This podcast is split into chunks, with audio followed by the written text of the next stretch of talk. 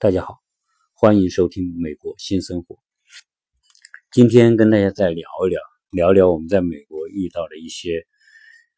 让我们感觉到很意外也很震撼的事情啊。在美国呢，现在还在暑假当中，那么周末我们一般就想安排时间到附近走一走，因为嗯，美国很大，就算加州也很大，洛杉矶也很大，所以周边。我们都会去打听哪些地方会有值得带小孩去看的地方。昨天周末，我们就带小孩去了一个地方，这个地方看起来还是很奇葩的。但是了解完整个事情的前因后果，以及我们眼睛所看到的事情，我们还是深感震撼。所以呢，跟大家聊一聊啊，这个周末我们去。附近游玩所看到的事情，这个地点呢，啊，是朋友给我们推荐的。这个现在的名字叫救赎山，呃，说山呢有点夸张，因为它实际上也谈不上山，就是很小的一个小山包，在沙漠地带。而那个地点呢，这个救赎山这个地点就在洛杉矶的东南边，有一个湖叫索尔顿湖，而这个索尔顿湖再往。再往南边走一点就是墨西哥边境，就离墨西哥边境也就一个小时，啊，离那个圣地亚哥也是啊两个小时。那么那个地方实际上是属于戈壁滩，在美国的这个沙漠地区。即我们是从洛杉矶往东边开，经过了呃棕榈泉啊，洛杉矶很著名的度假胜地棕榈泉那里有个很大的奥特莱斯。我相信很多中国朋友来美国旅游，如果购物，呃，旅行团都会带他们去那个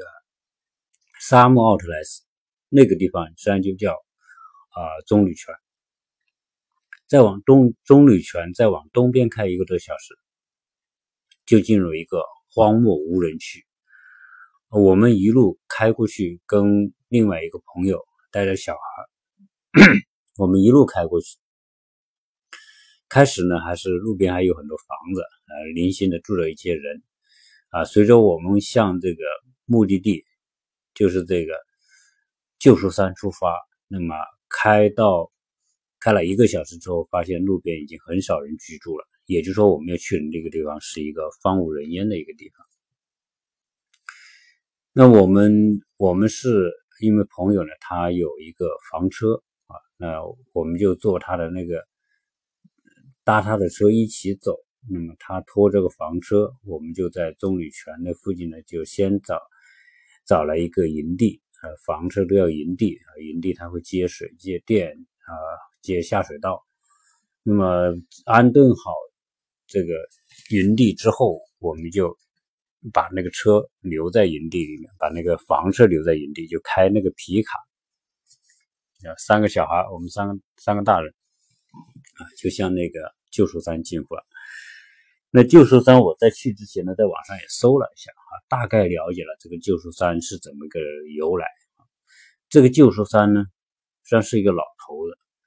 这个老头呢，他叫列奥拉多·奈特。奈特在英文那个名字叫 K N I G H T，实际上是骑士的意思啊。这翻译成中文，这个名字叫骑士。当然，我们英文直接音译就叫奈特。奈特这个老头子，他是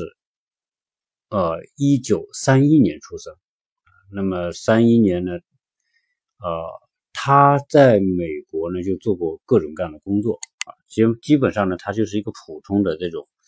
技术工人，他也做过建筑工，然后也做过呃做过呃什么油漆工，他也做过焊接工。反正是呃，就是一些非常普通的工作。那么他在三十六岁的时候呢，他就信奉了这个基督教。所以在美国也不是每个人啊出一出生就一定是基督徒啊，有些人他也不信基督徒。实际上这个人应该从他的年龄来说呢，他正好是赶上了西皮士那个年代。所以他他早年他并不信，并不信基督教，到三十六岁那年，他才信仰基督教。那么他喜欢旅游，那有一次呢，他就来到这个就是沙漠这个地带，而这个人呢，他他特别对很多东西特别好奇，他到沙漠地带呢，就要观察这个周围，那边是没什么人、没人烟的地方。那他干嘛呢？他在那个时候呢，就自己拿那个旧的床单，也不知道他从哪里弄到旧床单啊，也不知道这是不是个故事。他反正就是据网上的介绍，他就是用那旧床单拼接起来，然后自己做了一个热气球。那我估计就是用这个煤气罐，用这个那个发热，嗯燃烧发热，然后把这个这个床单气球就给吹起来。吹起来了，从飞到天上三三百多英尺，那也是一两百米这个高高空，因为那个地方它基本上属于那种戈壁，戈壁它也没有什么很高的山，基本上是比较平坦的戈壁滩，所以升到空中之后呢，发现在这个沙漠的某远处呢，就有一个小山包一样的地方，他觉得这个地方好像挺有趣的，后来自己就来到那个地方。啊，觉得这个地方可以做点事。那么后来不是他本身信基督教，那么他就想把他的对基督教的某种信仰，把它用他的方式把它凝固起来。所以他就就选择在这地方住下来。住下来干嘛呢？就是把这个山呢，就按照他自己的想法，他就要做成一个宣扬他的信仰的一种一一个一个载体，做成一个。有艺术化的，他自己认为是是非常有趣的一种东西，所以他呢就在这住下来。那么从三十六岁，呃，就是他到了年龄已经很大了，可能他三十六岁信上帝，但是他真的来到这个地方呢，可能已经已经到了五五十多岁了。那五十多岁，那么他就想实现一个愿望，就是。把这个地方做成一个他心目当中的信仰，对上帝的赞美，对上帝的信仰的一个一个一个表现的一个一个景点。当然，他也不一定是做成景点，他就觉得他要做这件事情啊，他就把就住在这个地方，住在这个地方呢，就开始实施他的计划。大家知道这个沙漠地方，那个地方就是沙啊，我们去到那个地方看到就。全是沙，都是沙。但是它这个沙漠，美国这个南加州南部的沙漠，跟中国的我们所知道的新疆啊、甘肃那种啊沙漠还不一样，跟那个撒哈拉沙漠不一样。啊，美国的沙漠没有像中国新疆那种沙漠那种流沙一吹，那个骆驼啊踩着沙子出现一长长的脚印，然后沙子就像那个波浪一样的纯粹的流沙，纯粹的沙子。但是在加州南部。这个我们说的沙漠还不是那种，它它基本上是戈壁滩。所谓戈壁滩是什么呢？就是说没有缺水，也没有河，但是呢，它多少还有点植被，都有点小的那种耐旱的植物，但都绿色那种草一样的，它叶子就没有叶子，就是那种一根一根的，它挥发对水分挥发极少，然后它的根可以扎得很深。所以在你到美国的南部，在加州的南部，如果往东开车出发的话，除了我们说的这个棕榈泉，那么再往东走，就我们就会去亚利桑那，亚利桑那州，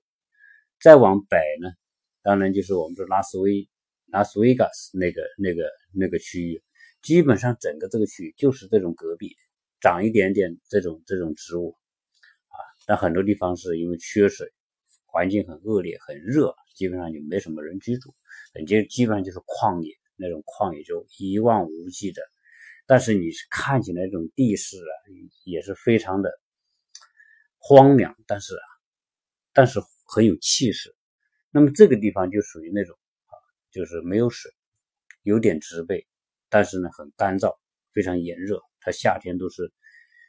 都是四五十度的这种高温。那么这个老头这个赖特呢，他在这住下来之后呢，在做这个事情。呃，他基本上就是用稻草。大家知道，美国加州的南部呢，这个畜牧业是很发达的就很多一样牛场或者马场。那么牛场、马场呢它就需要很多的这种呃喂他们这些牲畜的饲料。从婴儿呢就会有很多什么，有很多那种专门做的那种草草饼，那那种草饼呢就是扎的很紧很紧，那么就是那种稻草。那这个老头呢就不是从哪里弄了很多稻草，也可能他买过来啊，弄了稻草，再用些粘土，把这个就像我们中国农村南方啊，就是做那个土砖那种方法，就稻草和粘土糊搅在一起。他就把他所看到的那个他喜欢的那个地方呢，就用这种东西全部覆盖。所以很多人说：“哎呀，在照在网上一搜这个旧书山，哦，出来的照片非常的震撼，非常的漂亮，七彩斑斓，然后这很鲜艳。然后很很多人都照了相发到网上。你在网上一搜旧书山，无数多的照片啊，极其鲜艳、漂亮，蓝天。”白云，然后这种彩色的这种山坡，好像觉得很很丰富、很变化。实际上，这个山坡呢是很小很小的，有多小呢？基本上它东西长就是一百一一百多英尺，南北长五十多英尺。实际上呢，整个算的面积可能就是几百平方米的一个小山头。他用这些粘土、用这些稻草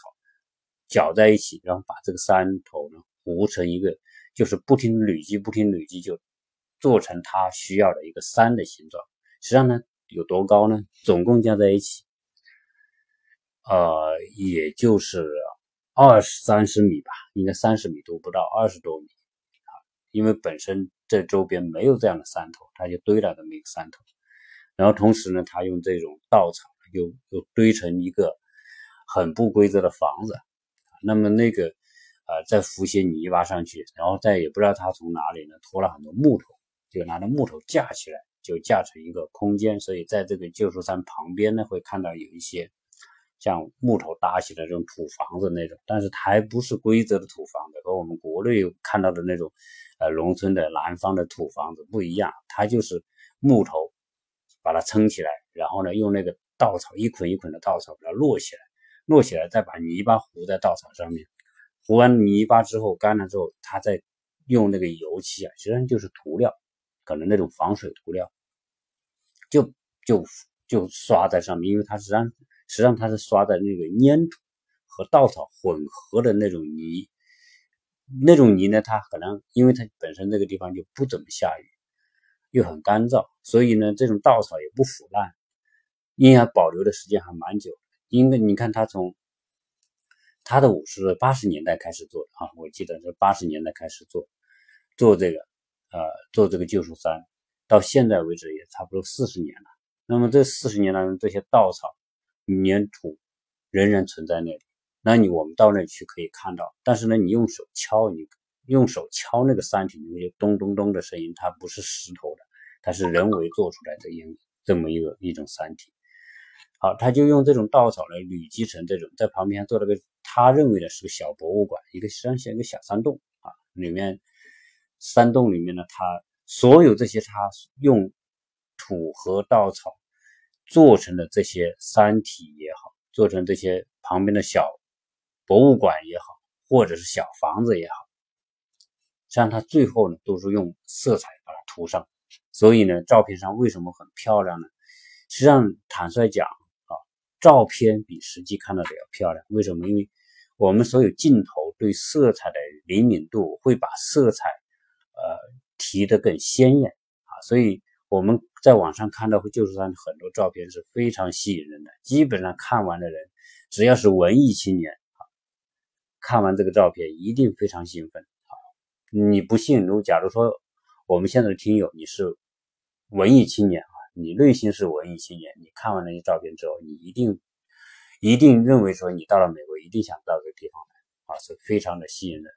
那么他搭成这完搭完之后就刷刷颜色。那么这两部分，一部分这个山体呢，它就是一层一层往上走，也不知道他怎么弄的啊，弄在上面他就做成各种造型。但是它整个旧书山里面最核心的一句话。就是 God is love，就是说上帝就是爱。这个因为他是基督徒嘛，所以他要把他对基督徒的最最核心的，他认为最重要的信息结合在这个他的这个作品里面，所以到处你就看到是 God is love，上帝是爱，然后里面外面然后你可以爬到山顶上，最山顶上就是三个红色的英文的字母叫 G O D。就是 God，然后在那个上面竖了一个十字架，那个十字架是用木头做的，刷成白色啊。这个十这个十字架应该有四十年了啊，也还是没有倒，基本上立在那个地方。所以整个旧山你就看到一个尖尖的山顶上面三个红色的字母，在一个高高的十字架啊。你外面看到的，那你再往右边走呢，就会有我们说的山，类似他用用那些。材料搭成的一个洞啊，他想做成一个博物馆，然后山洞里面他也刷成颜色，那么整个这种这种场景之下，很多人拍照就直接就拍这个有色彩的部分，因为实际上它在一个广漠的一个戈壁沙漠里面，实际上就那么一小块地方啊，非常小，我刚才讲就几百平方米，但是它就是为。这几百平方米以及它旁边那些人工搭起来的房子，在这里耗时将近三十年。他从五十多岁一直干到八十岁。呃，当然我在网上也搜，我没有搜到他关于家庭的情况，比如他有没有妻子啊，有没有孩子啊，就没有，没有收到这个信息。那我想他也可能有，但是在现在的我网上能找到的记载里面就没有。那么这个大部分大家都只拍照片这一部分，真正如果假如说啊，也有人从谷歌地图上搜啊，你用谷歌地图搜搜旧书山也能搜到。如果从天空拍下去，实际上它就是一小团色彩的地方。那这个地方现在呢，很多很多的游人，我想绝大部分都是啊文艺青年啊，或者是说，或者是被他吸引的。被这种网上的介绍、朋友的介绍、图片吸引的，大家都去。那么这个老头在这里三十年的时间，就是一个人啊，我讲的就一个人，从堆这个房、这个山体，做这些房子，那么包括杀这个颜色，可能他这个颜色可能也是有人赞助，也可能他自己花钱去买一部分，反正他倾其所有就做这么一件事情，所有的精力。所有的时间，所有的他的资金都放在这个地方。那最后呢？呃，尤其在这种炎热的沙漠地带，那他在做，在这个地方，说实在的，待三十年，真正来说，那么前面二十多年，二十六年是干这个。旧书山的时候是一定待在这个地方，他基本上每天就是就是说，每天就是做这个山体，然后画这些画，然后上颜色。那么他这种高温之下，他有不知道从哪弄了一个一个小一个小车，一个卡车，然后他搭个棚子住在那个卡车里面。他要水，这个地方是没有水，他要到远处去拉水。然后有别人地方把竹料拉进拿过来，啊，那可见说一个人的力量能做的事情很有限，所以他只能用时间。为什么要用到二十多年？没有人帮他，大家都会认为他是个疯子。这怎么可能一个人在这么炎热四五十度的地方洗澡没地方洗，洗澡要跑到附近的温泉，他要去买点东西要要跑很远。当然那个时候他肯定车是肯定有的，他不可能是靠两条腿。有车，然后去旁旁旁边的小镇里面买点食物，买点一天到晚就干这个事情，啊，我们在这里说实在待三个小时，一般的人已经受不了了，非常，那就是连一棵树都没有，就这个旧书山，你看到一棵树都没有，那只有现在我们看到什么，就是有有有人拉了一些车，有些是大客车，有的是什么呢？有的就是那种卡车，有的是小，我们是这种小车，小小轿车。啊，反正堆了一些那些东西，然后所有这些车放到这里都成了这个表达对上帝爱的一个载体。车上全部画着就这些，呃，上帝就是爱，Gardens now，然后各种各样的呃圣经的一些文章，他在圣经里面抄一一段一段的文章，然后就画在这个上面。但是，而且他不光是画，他就是用某种材料，可能是胶啊什么，就是糊在那个那个车车的表面，它是凸起的，这些文字啊图案都是凸起的。我看这个，我用手触摸的时候，感觉它还是很很牢固的，它不是那种说一碰就掉的那种。所以那些车，那我会在我在我的这个这一节的介绍里面哈，会放一些图片。这些图片你就看到，就是说这些车，你拍成照片真的是很很卡通、很喜悦、很让人觉得看着非常有趣的这种这种场景。就算一部车放在沙漠上，车身全部画满画。啊，你只要看完这个照片，你会觉得，啊，其实你内心是有视觉冲击的。它就是这些这些东西，就是都是他的整个展示的一部分。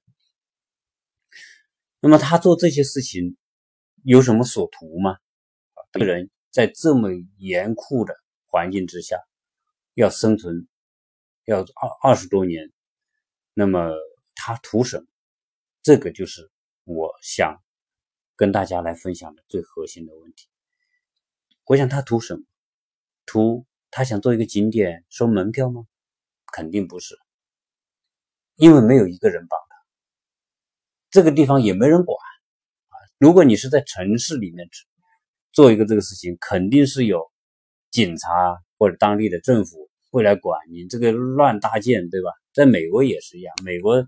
比中国管的还严，中国乱搭建管的严，但是在美国，你你就要做件这件事情啊，你是你是没有审批，是绝对不允许的。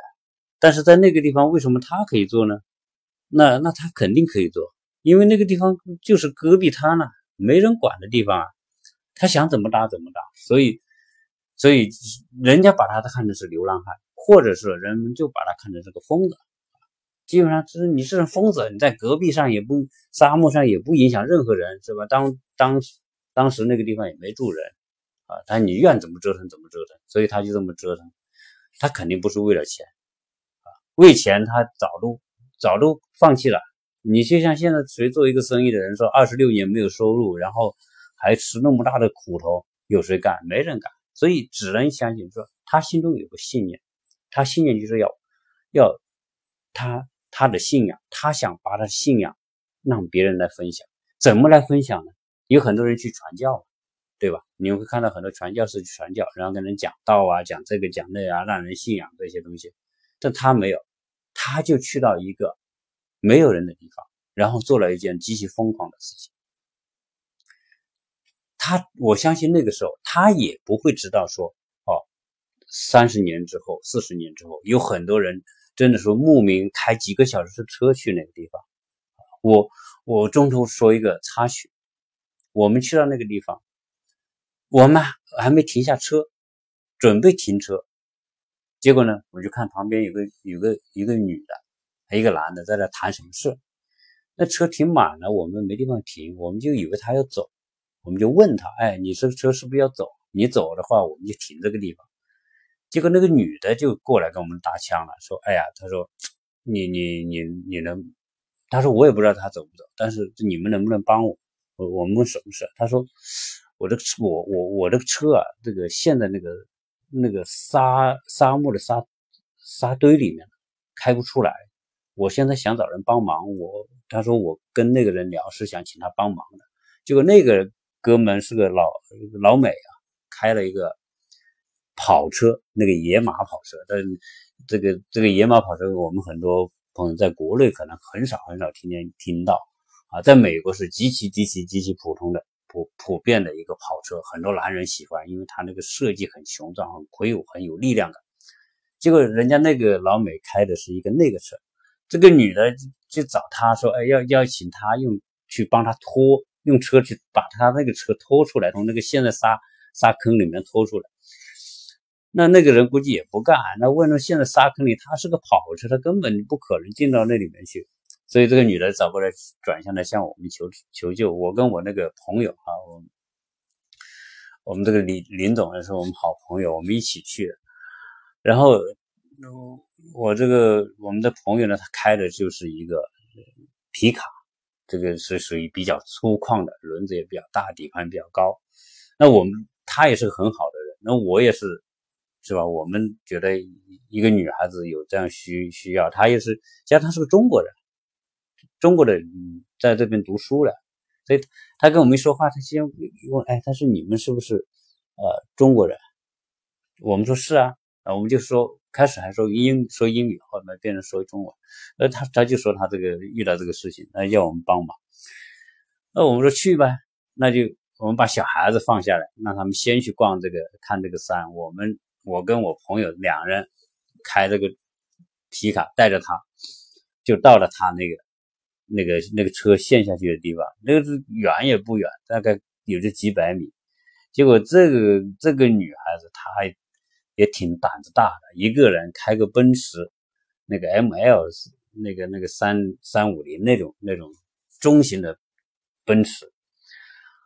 她就好奇，然后因为什么？因为在那旁边啊，都是隔壁啊。然后就有几栋这种破房子，那个破房子呢，就是说有人住，他 他就想到那边去看看到底是那个地方是住的什么人，然后把车开到，他还不往前面走，他绕着人家的房子转，那个地方都是很软的沙土，我看那个那个地方是这个一般是很少车开过去，因为这个地方也不下雨，这沙子是松的，他开开到那个地方，他想开出来，结果呢沙子就开始打滑，因为沙子是松的。他这个，他这个车子一开的时候就开始打滑，一打滑就越陷越深，哦，他就他就开始往前走不行，就往后倒，前一下后一下，把轮子陷的就就就就淹掉了三分之一，这三分之一陷在沙子里面，他根本出不来，所以没办法的走走过来找人帮忙。那我们开到这去之后呢，就把车停在旁边，停在旁边，我们的车还不能去，因为他能陷下去，我们的车也会陷下陷下去。我们停得远一点，停到比较硬的那地方，啊，这个时候冲两条狗出来，我两条狗好凶的冲过来，冲过来之后，我们这不过那个狗呢是被被链条拴着的，然后一会儿就来来一个男的从那个破屋子里面出来，这个男的出来之后呢，我就跟他讲这个车子需要帮助，陷在里面，那他就说，哎呦，这个这个地方，那那那那我也没车，然后我们说我们用车拖他的车。要需要他帮忙，呃，第一是把这个狗管住，别把狗给我们咬了，然后他就把狗叫，但一当主人一打招呼，这狗虽然很凶，它也不咬人。完了之后呢，他说：“呃，你你们要要把这个轮子啊，把沙子铲掉。那我们还是有经验的，我们毕竟这个走南闯北去过好多地方嘛，这个自己搞车，男人还是不会胆，不会不会。”害怕，今天有方法。然后我们就说：“哎，你有没有铁锹？”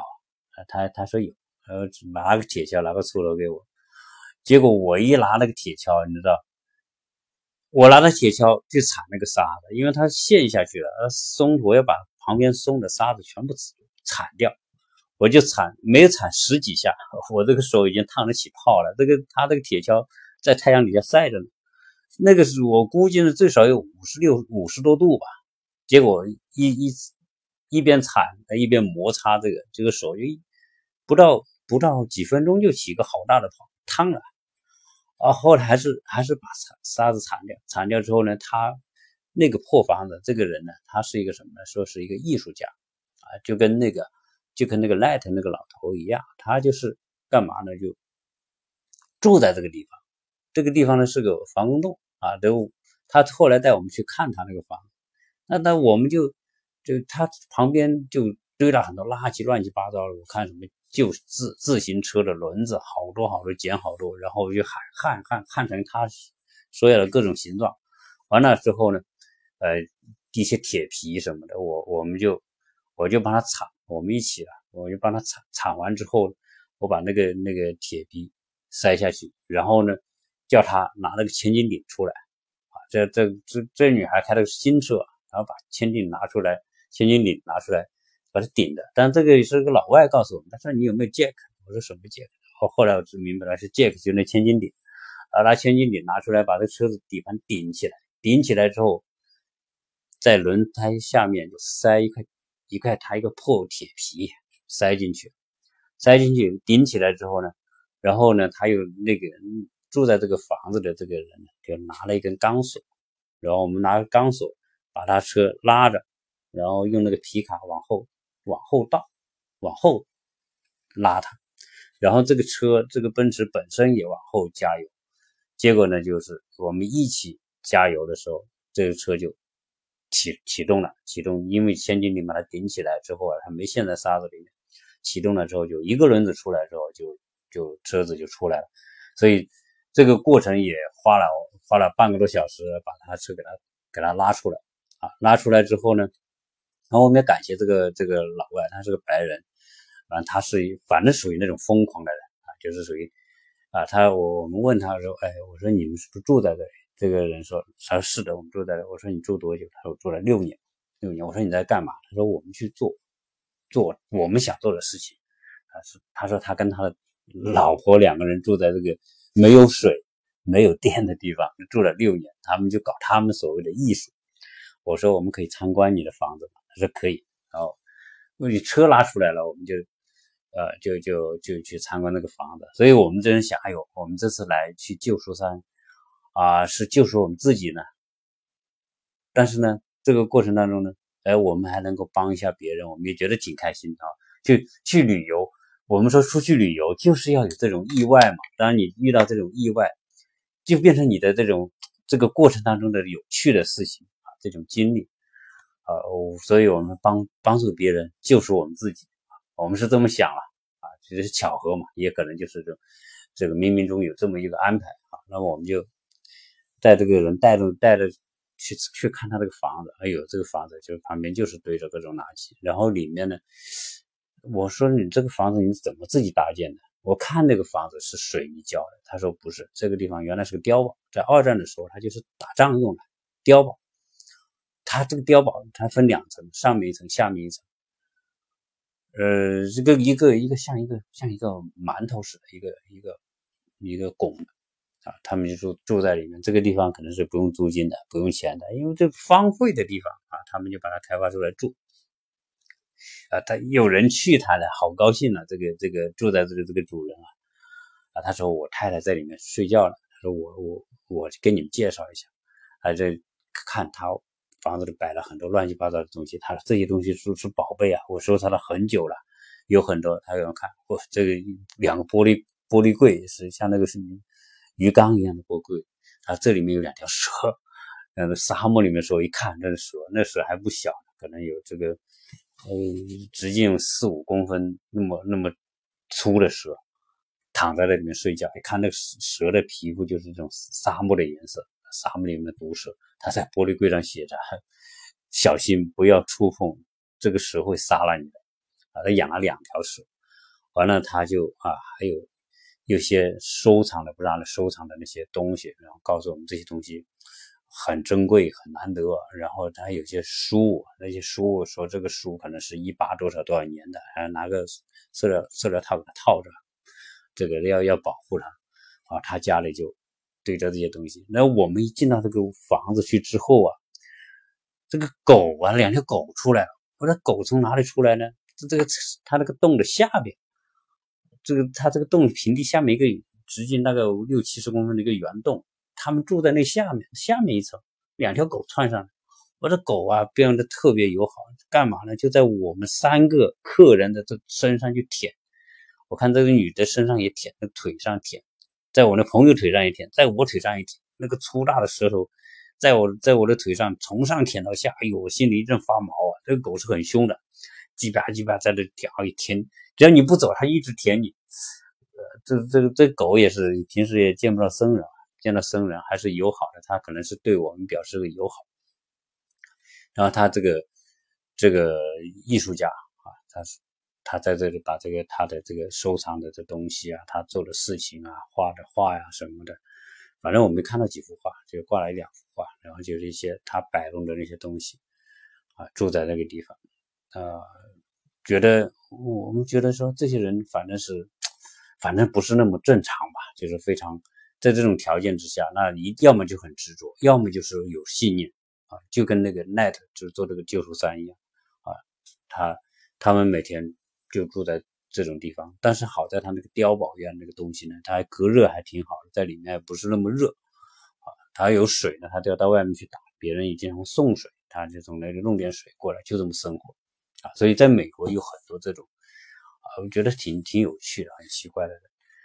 然后参观完之后，一个他也帮我们把这个车拉出来，我们也表示感谢哈。然后大家合影照一些相，啊，他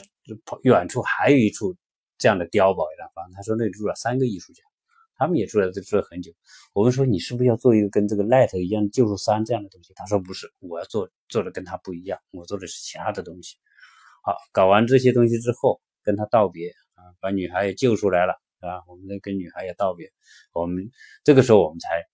啊，去看那个救赎山，等于说我们一到就先先救了这个女孩，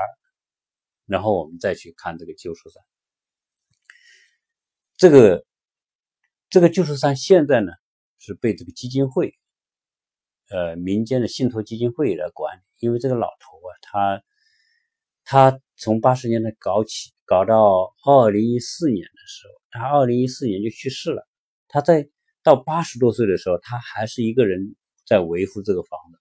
直到他病的不行了，后来别人才把他送到这个医疗中心去。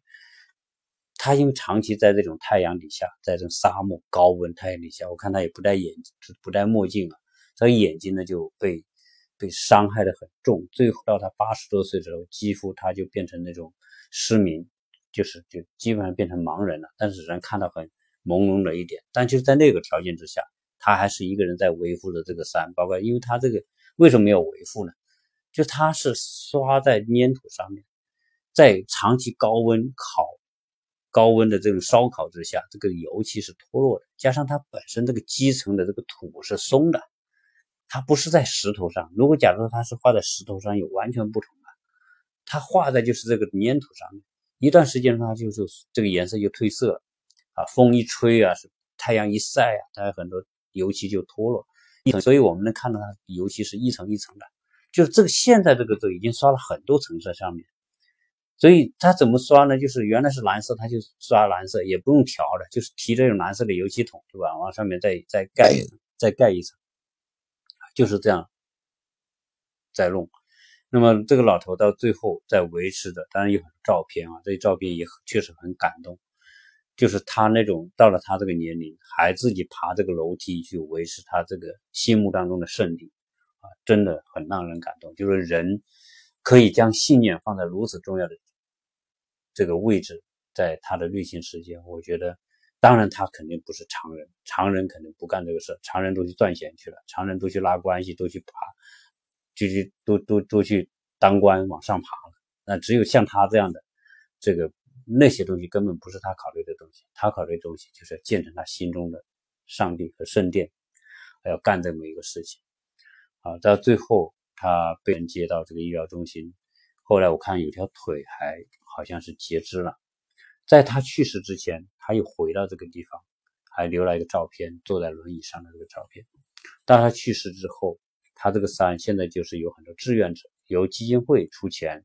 那么请志愿者。因为他一段时间之后，可能就风化呀、风吹之后，这个颜色脱落了，大家要重新刷一遍。所以现在的这个旧书山的颜色，已经不是这个这个 Net 三十多年前所画的那些雨的这种颜色了，都已经是盖了好多层。基本上你可以看到很多细节的地方，就是一层两层，它每一层的颜色也不一样。因为这些都是谁去做呢？很多志愿者。因为到后来。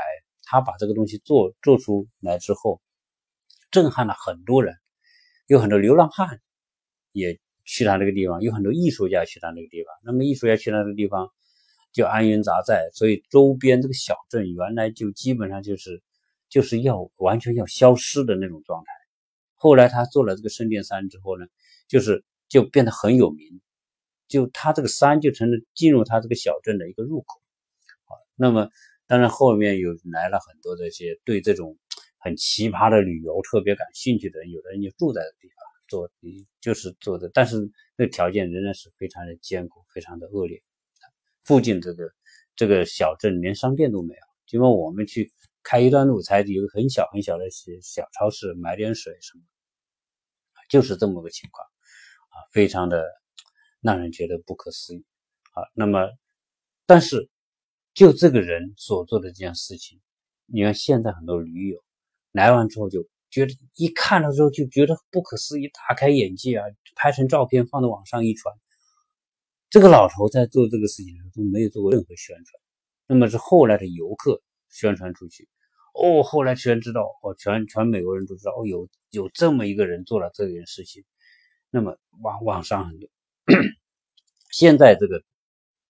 被美国的旅游杂志，被美国的国家地理杂志。都都对他这个救赎山做过专门的报道。那美国国家地理杂志是在旅游界是极其极其重要，在全世界是数一数二的杂志。那么专门报道它啊，所以后来有很多引起很多的民间的这种文化组织的这个重视。那么最后他这个被美国国会定为这个美国的国宝啊。当然，当然这里面本身美国是一个基督教国家，所以。呃，现在呢，就是基本上我们去看，他也没有门票，而且他没收过一分钱门票。所以说，这个老头他干这个事情为为钱嘛，肯定不是啊。那那现在的这种情况就是基金会在维持啊，游客去游，他也没有东西把围起来，就是个空旷的，你车开过去，开到那里就看到看到那个地方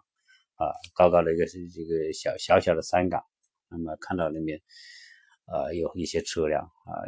这些山体的照片啊，基本上我看就是中国人去的也蛮多的啊。这所以互联网的力量就是，但是这个地方非常遗憾的告诉大家，旧书山这个地方终究有一天，甚至不用很久的一天就会消失的，因为它的建造的方式决定了这个山很难保存长久。到现在三十多年已经是。很多地方已经坍塌了，原来大大的房子已经坍了，啊，只是说呢，它这个搭建出来这种东西，在照片照出来的这种场景是非常有趣的啊，所以所有看过照片的人都会被被这种色彩和童趣和打动。就是，他画的画呢，也是像小孩，像两三岁的小孩、四五岁小孩画的那种，非常的卡通，非常的简单啊。但是呢，色彩搭配出来很鲜艳，很有视觉感啊，就是就是这样啊，所以这个地方我估计最多过二三十年，这个地方可能就就会消失掉了啊。长期的风化，长期的这种干旱，这些它的这个底基层也没法保存啊。所以来到美国的朋友，来到洛杉矶的朋友，如果对这个故事我讲的这个故事还有点。感触，看到照片，觉得你觉得很让你很喜爱，那就去那里看一看。可能你现在能看，能拍成照片，但是我相信说，他这种精神，他这种为信仰而献身啊，为了自己心目当中那种圣圣殿，那么倾把自己所有的生命、精力、时间全部贡献出来，我觉得这是真正的一种信仰啊，这不是一般的力量，这是来自于信仰的力量。才让他能够能够做一般的人所没法做的事情啊！他这一他的力量来一定不是人的力量啊！这就是我今天想跟大家分享的啊！作为我个人的感触来说，信仰的价值确实是有。这个老头他已经去世了，这个老人家去世，他做的这个事情对他个人而言可能没有任何的经济的回报。啊！但是他感染了无数的人，我相信所有听过他故事的人，去过那个地方，看到那个地方的人，以及看到他当时为他为了实现他心目当中的这种愿望所拍下的照片，一定会深深的被他这种精神和内在的精神力量所打动。这就是一个有信仰的人带给我们的感染力，而且。他想传播他心中的信仰，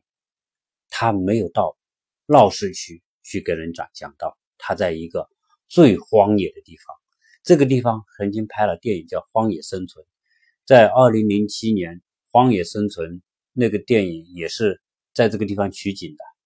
后来的这个这个地点变成了很多文化人非常推崇的地方，有很多时装时装展示、音乐节都在这个地方取景，很多人拍的这个 MV，很多这个音乐的这个视频都在这里取景啊，所以。拍完那个《荒野生存》电影之后，更多人知道有救赎山这个地方，所以很多人来啊，是出于一种愿望，出于一种好奇，出于一种对这个老人家的奈特的这种，我们说一种敬仰啊，来到来到这个地方啊，所以啊，有机会建议大家去看看，把它你有很多的感触可以写一写。我觉得带小孩去看一看，讲一讲这个老人家的故事啊，一定是我们旅游人生阅历旅游。美国旅游杂志说这是全世界呃四千个人生必须去的地方之一。但是我说，因为三四十年之后，可能这个地方已经不复存在了啊。这个保这个现在的志愿者去保存去维护也是极其极其艰苦的啊。都是大家提着桶子去那刷，刷了几天就是完全受不了。可想这个老头在这搞了将近三十年是怎么坚持下来的。好，这一期呢就跟大家闲聊到这里。呃，作为一种旅游话题，谢谢大家的收听啊，也也希望大家哎，我在我的这个，在我的啊美国新生活的呃公众。微信号里面我也把照片放在上面了，那么我也会在我的这个文字介绍里面把照片放上去啊，谢谢大家。